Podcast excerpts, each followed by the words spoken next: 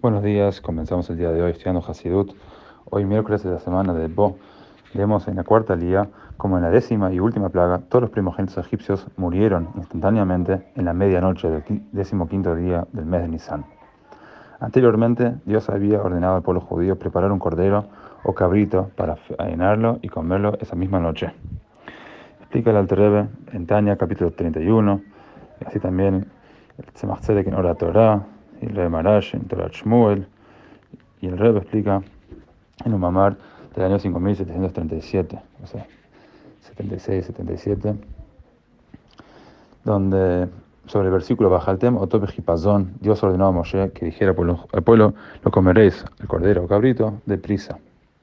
Explican los rebes que, a pesar de que los judíos habían renunciado a su participación en la cultura egipcia, los encantos del materialismo egipcio aún mantenían cierta fascinación sobre ellos. Es por ello que Dios tuvo que expulsarlos de Egipto rápidamente, mientras aún se hallaban bajo la impresión reciente de las diez plagas y estaban dispuestos a dejar el único hogar que conocían para aventurarse a lo doblemente desconocido, el inhóspito desierto y una vida de santidad.